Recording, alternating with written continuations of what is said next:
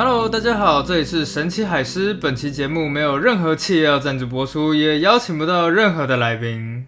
好的，那很高兴在这边呢又跟大家见面了。当然，这一周也是一个非常充实的一周。不过呢，在这个礼拜曾发生了一件好消息，至少我觉得是这样子啊。先来宣读本周大事好了，敏迪选读居然选读了海狮说，哎。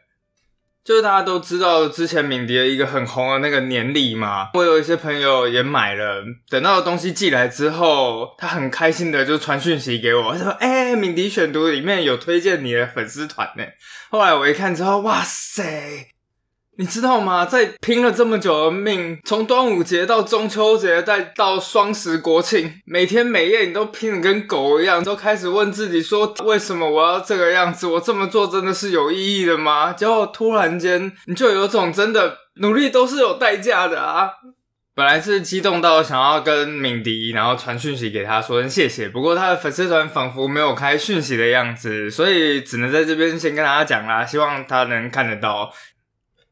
好的，那上个系列的童话已经大致上告一个段落了。那这个系列我们要讲什么呢？其实我说真的，我想了非常非常多的系列，像是她的故事就是一部现代史，那个她是女字旁的她，想要讲的就是现代史里面赫赫有名的几位女性。比方说，我最想讲的就是梅克尔，毕竟这就是我亲身经历的那个时代的德国，你就可以看见。梅克尔上台之后，从二零零八年、二零零九年，整个德国的情势越来越好，到二零一四年抵达了巅峰。那个时候的德国真的是对未来充满了乐观，充满了期待。但这一切在二零一五、二零一六的时候，你就会发觉情势有点不太对劲，好像整个德国里面越来越多事情，越来越多不满的声音，逐渐逐渐的出来。先是 R F Day，再来是 Pegida，越来越多那种白人种族至上的团体开始接连的出现。后来到了难民危机之后，整个事情大爆发。到底中间发生什么事情？好，那今天这个系列要说什么呢？其实想了很久之后，我决定我要开这个系列，其实也是我很喜欢的，但也是一直我很挣扎的东西，叫做未解之谜。为什么很挣扎呢？其实是因为在坊间啊，或者在网络上面已经有非常多这类的题目了。而且你一个正经八百做历史的，做这个东西真的好吗？可是后来我心想说啊，反正这一切都是自己给自己的枷锁啦。这是 podcast 哎，你就讲轻松快乐，讲自己好喜欢的就好啦。对我就是喜欢这个东西，我一直其实都很喜欢，比方说什么寻宝啊、神秘宗教啊、秘密组织这样的东西。而我今天要讲的这个，我自己个人也是想讲很久了，就是圣杯传说。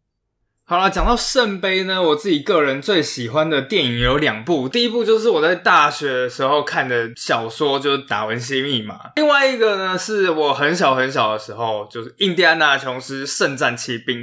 在整部电影里面，主角就是 Doctor Jones 和一群纳粹分子展开各种生死搏斗，最后成功找到了能够返老还童、长生不老的圣杯。可是后来我才发现，哎，其实它不全然是凭空捏造的。事实上，纳粹还真的找过圣杯。我那时候也心想说，太不可思议了吧！所以纳粹是真的相信有一个杯子，只要用那个杯子装水喝下去之后，人们就可以长生不老吗？甚至有什么神秘的力量可以让它统一世界吗？不过当我真的去找了之后，我才发现。哦，其实背后的原因还真的蛮合理的。中间到底发生了什么事情？而纳粹到底有没有去找到圣杯？那真正的圣杯到底有没有被人家找到过呢？接下来我们就继续看下去吧。哦，不过首先呢，我也要先做一下免责声明，这一切都没有严谨的论文来支撑。不过我已经尽量找到可信度比较高的资料了。如果你们真的要完完整整的那种论文，真的证明这种东西的话，嗯，反正这里没有就对了。为了防止有些人不知道圣杯是哪里来的，我们现在讲一讲圣杯传说的起点好了。大家都知道嘛，圣杯这一个东西呢，它其实源自于圣经里面最后的晚餐。在马太福音里面，耶稣拿起饼传给自己的门徒，说：“啊，你们拿来吃，这是我的身体。”之后又拿起杯，递给他们，然后说：“你们喝这个，这是我立约的血。”就在这晚餐之后没多久呢，犹大就出卖了耶稣，让他最后被钉在十字架上。不过呢，圣杯传说跟这十二位门徒其实都没有关系，而是跟一个隐藏版的第十三位有关，他叫做亚利马泰的约瑟。这个人是谁呢？这个人其实就是亚利马泰这个地方的一位财主。根据新约圣经所讲的，这个人的身份其实是一个尊贵的义士。不过当时他也很害怕犹太人的力量，所以就只能暗暗的去做耶稣的门徒。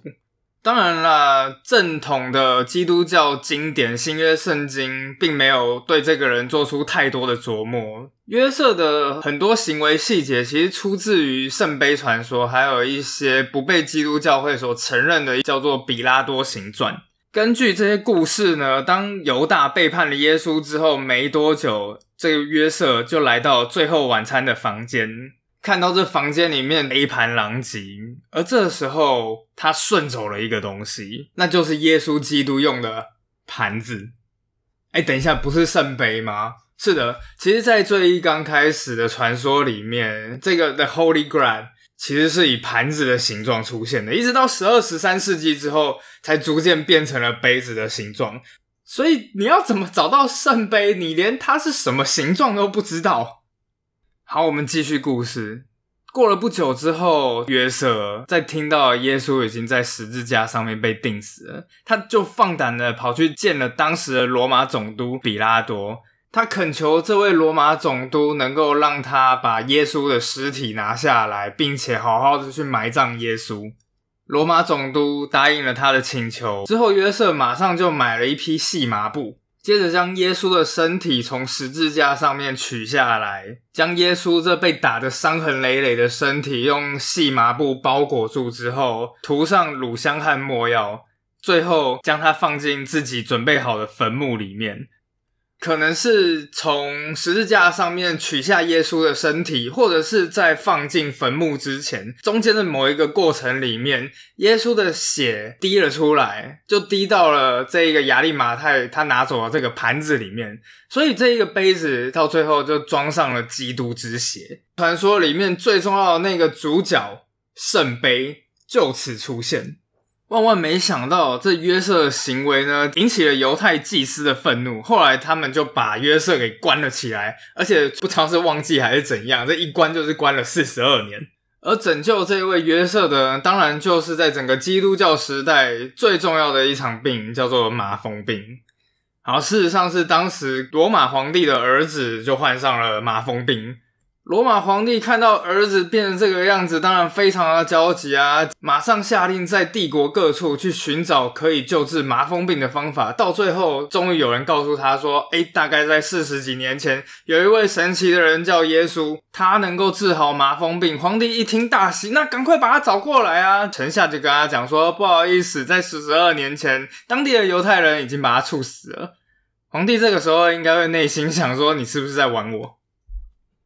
不过，所幸呢，罗马士兵到最后还是从当地带回来了一位老太太。这位老太太呢，手里面有一块手帕，这手帕曾经擦过耶稣基督额头上的汗水。后来，这个老婆婆就拿着这个手帕去擦那王子的身上，居然就真的把王子的麻风病给治好了。罗马皇帝一看之后，天哪，太神奇了！皇帝就派人跑去当地看有没有更多关于耶稣的消息。后来才发现了这一位亚利马泰的约瑟。不过神奇的事情是，当人们从监狱里面把这位约瑟放出来的时候，可能是因为身上圣杯的关系，约瑟竟然一点都没有变老，甚至才觉得自己好像才被关了几天的时间而已。这也未免太神奇了吧！好，不管怎么样呢，反正重获自由的约瑟呢，后来就离开了这个地方，到最后辗转流落各方。传说中，他到了一个北方的小岛里面，而这北方的小岛在哪里呢？那个地方就是不列颠，所以之后才出现了像像亚瑟王啊，或者是他的圆桌武士去寻找圣杯的故事。很快的，我们就来到了现代。当然，这个圣杯流落到何方，甚至它到最后应该是什么形状，其实都有非常多的谜团。反正其他人我是不知道啦。不过当我这样看了这种各种圣杯传说之后，我是绝对不会想要去找他的。不过历史上还真的是有不少人对这个圣杯传说坚信不疑。而今天我说的这个纳粹党的圣杯之旅呢，这一位主角叫做奥托拉恩。好，那我们先来说一说拉恩是谁好了。这位奥托拉恩先生呢，他生于一九零四年，而且我觉得这个人呢，在以前学生时代绝对是个边缘人。他以前小时候就开始阅读各式各样浪漫主义的文学作品，可是这个不打紧，但是信这个就有点奇怪了。在学业完成了之后，他就开始了自己的追寻圣杯之旅。而他根据的东西呢，就是一名十三世纪的吟游诗人艾森巴赫的作品《帕西法尔》。在吟游诗人的故事集里面，这位帕西法尔是亚瑟王圆桌武士里面其中一员。他有一次呢，叙述在他冒险的途中，无意间被带进了一座圣杯城堡里。而在这宴会的中间呢，他突然间看到了一名穿着非常华贵的贵妇，手中捧着一个圣杯。而吟游诗人的作品里面写，他的光芒如此耀眼，以至于烛光在他的映衬下顿时黯然失色。这个圣杯是由纯金制成。镶嵌着最珍贵的宝石，而不管怎么样从里面拿东西，里面的食物啊、饮料啊，都会源源不绝的自己跑出来，蜜枣啊、无花果啊、石榴啊，就这样子快乐的过了一个晚上。不过等到隔天呢，他突然间就发现自己的身边空无一人，而随即整个城堡也就这样消失无踪。一听到这边，你是不是顶多就只觉得哦，这就是一个神话传说而已？然而，这位拉恩不是这个样子想的。拉恩自有一套说法，他相信圣杯城堡是真实存在的，而且他还研究出来了这个圣杯城堡到底在何方。当然，没有很多人把他的话当成一回事，他自己把这一件事情写成了书，但那个时候好像其实也就销售平平而已。但拉恩还是找到了一个最重要的支持者，这一个支持者呢，叫做海因里希·希姆莱。一九三零年代那个时候呢，纳粹开始逐渐在德国站稳脚跟。这整个党的核心信条呢，就是种族纯净。他们相信这个世界上的确存在一个最纯粹、最强大的雅利安人种，这种传说中的人种比其他人都更加优越。只不过呢，这个种族理论有一个最大最大的漏洞，就是从来没有任何人在世界上发现过任何寺庙、任何经文、任何手工艺品或文献来证明这个种族的确存在。哎，这就让纳粹非常尴尬啦！哇塞，怎么会一个这么优秀的种族，但是没有留下任何一个伟大的文明呢？没有留下伟大的文明，那又怎么证明它是优秀的种族呢？而这时，希姆莱在柏林参加了一场演讲，演讲的内容突然让希姆莱两眼放光。他们说啊，在这世界上不是有蛮多不同的地方，但是总是会发现一些神秘相似的符号吗？你觉得那个只是一个巧合吗？不，那不是一个巧合，而事实上，在这些符号的背后，很有可能是一个神秘而强大的种族。而他们生活的地方在哪里呢？你一定听过，就是那失落的亚特兰提斯城。不过，当然，随着他们的那个亚特兰提斯城被大海吞没之后，少数的幸存者就开始漫游到世界的各个角落，到处去散播他们文明的种子。听到这里，你会有什么感觉？如果是我的话，我应该会马上走出去看看这是不是什么科幻小说的研讨会之类。不过希姆莱倒是还蛮相信这件事情的。希姆莱整个人兴奋到不行，因为如果他们找到证据证明亚特兰提斯或者是雅利安人种真的存在的话，那纳粹就可以建立自己的信仰，然后取代整个基督宗教。而接下来十年，希姆莱还真的在朝着这个方向打拼。首先，第一个目标呢，就是找到一个地方发展成为他的党卫军总部，而更重要的是，这个地方还要成为他奇怪信仰的精神中心。而最后，他选定了一个叫做 Vivespor 的地方。如今呢，这一座城堡有另外一个称号，叫做纳粹神殿 （Nazi Temple）。党卫军一直把这里视为日耳曼精神标杆的地方，为什么呢？因为这座城堡附近就是一个叫做条顿堡森林的地方。西元前九年，日耳曼人就在这个地方战胜了罗马军队，所以长期以来，党卫军一直把这里视为是一个日耳曼精神的圣地。当希姆莱一看到这个地方，马上就喜欢了。但是原本的城堡实在是太小了，很快党卫军就开始发展出一个疯狂的计划。过了没多久，The f e s p o 城堡周围的村庄呢，很快就被夷为了平地，甚至连当地的居民都不清楚，哎，到底发生了什么事情。不过，随着大量的党卫军开始出现在这里，很快的也改变了村子里的日常生活。根据一位当地居民的回忆呢，那一些党卫军打招呼的方式就是伸出一只手臂，大喊 “Hi Hitler”，希特勒万岁！啊，本来一个党卫军过去 “Hi Hitler” 那就算了，然后两个党卫军 “Hi Hitler”，“Hi Hitler” 那也就算了。可是当五十个人的党卫军小队从你面前走过，每一个人都举起他的右手嗨，嗨嗨，嗨嗨，嗨嗨你就有点受不了了。然后很自然而然的呢，当地的居民也跟着举起手，然后大喊说：“希特勒万岁！”每一个人都是这个样子做的。而接下来呢，党卫军开始用最无情的方法来建造这一座纳粹城堡。他们先是从附近的萨克森豪森集中营呢调来了三千九百名囚犯，让这些人在采石场没日没夜的工作，而且完全没有任何的防护措施。有一名集中营囚犯回忆起当时的事件呢，有一个人想要逃跑，然后党卫军就会在零下十多度的这种气温里面对这些人疯狂的喷冰水。有一名囚犯呢，最后因为太冷或者是太疲惫什么的吧，终于他不知倒地了。而这群党卫军呢，依旧拿着那个冰冷的水管，不断朝他喷水，直到他被冻死。而最后的成果呢，就是这一座宏伟但阴森的维威尔城堡了。整个大厅呢是一个带有罗马式的那种圆拱门，而整个圆形大厅里面立着十二根柱子，这代表的是亚瑟王的圆桌武士。每一根柱子呢旁边都有被神圣的火焰守护着，而整个地板上是用白色大理石铺成的，在上面则用墨绿色的石头镶嵌着纳粹德国里面最神秘的一个符号——黑太阳。就是这个符号让所有的人都在猜测，说这到底是什么意思，甚至到最后还被拍成了电影。不过后来根据历史学家所说的啦，其实搞不好什么意义都没有，只是单纯是装饰而已。除了这一栋所谓的纳粹城堡以外呢，希姆莱也在自己的党卫军内部成立一个研究机构，名字就叫做 a n a b e r 意思就是祖先遗产研究院。而这样的目的就是为了去寻找那失落的雅利安文明。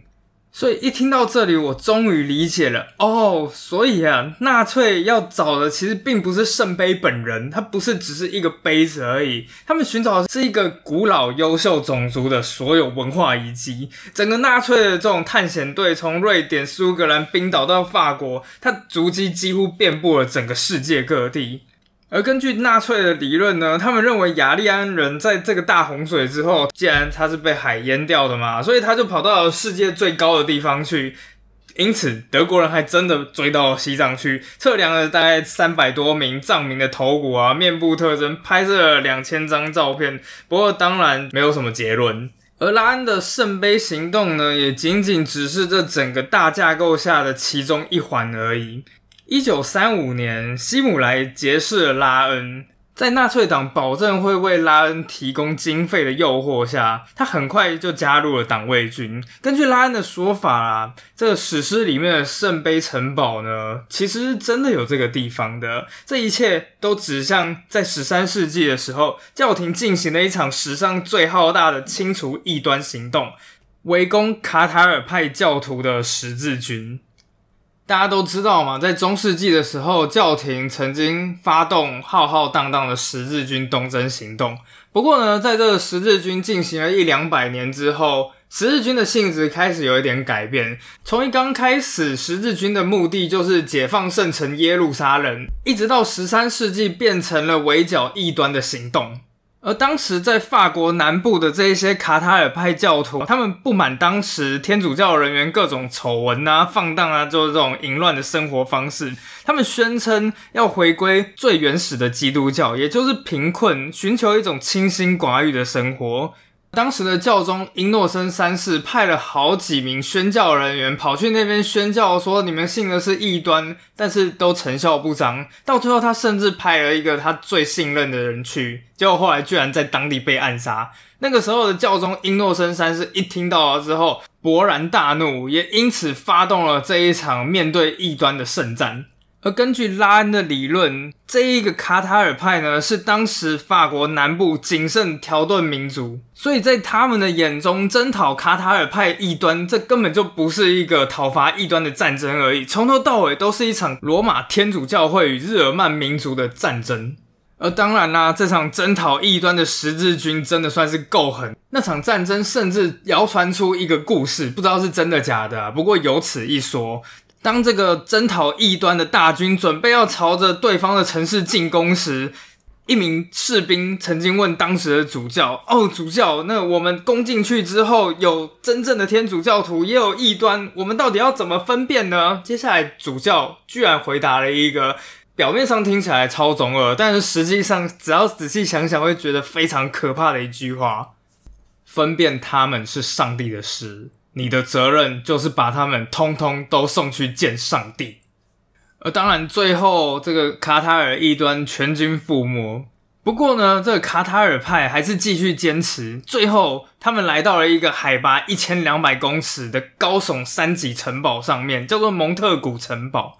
在这座几近天堂的岩石城堡里面，一小群大概只有一百五十人的卡塔尔异端，抵抗着一支将近六千人的大军，最后终于在一二四四年三月十六日，这个城堡还是被攻陷了，而所有的人都被遭受火刑处死。不过据称，他们一边欢快的唱着歌，一边投身于火堆之中。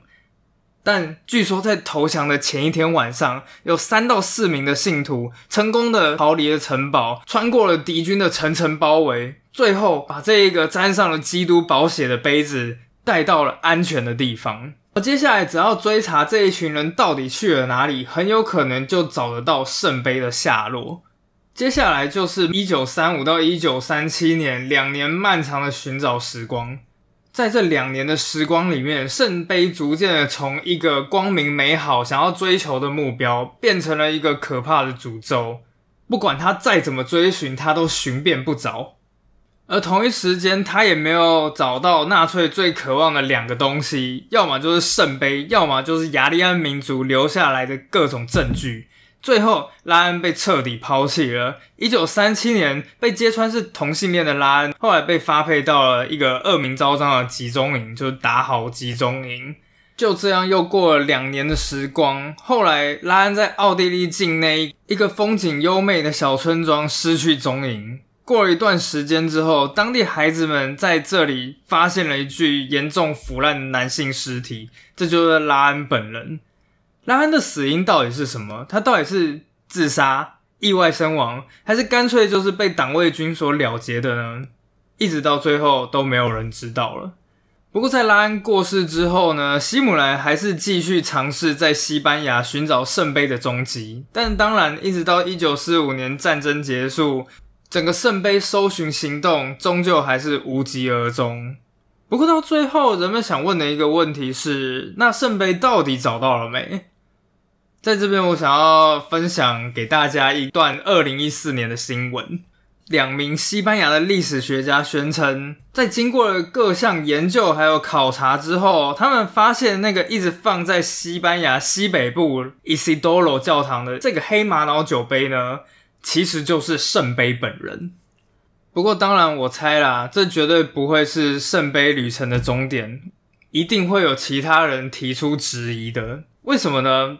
因为根据我的记忆啦，虽然我不是记得很清楚，但是我记得全世界好像总共有两百多个地方宣称自己有圣杯。你说这个是真的，那你要其他人怎么办？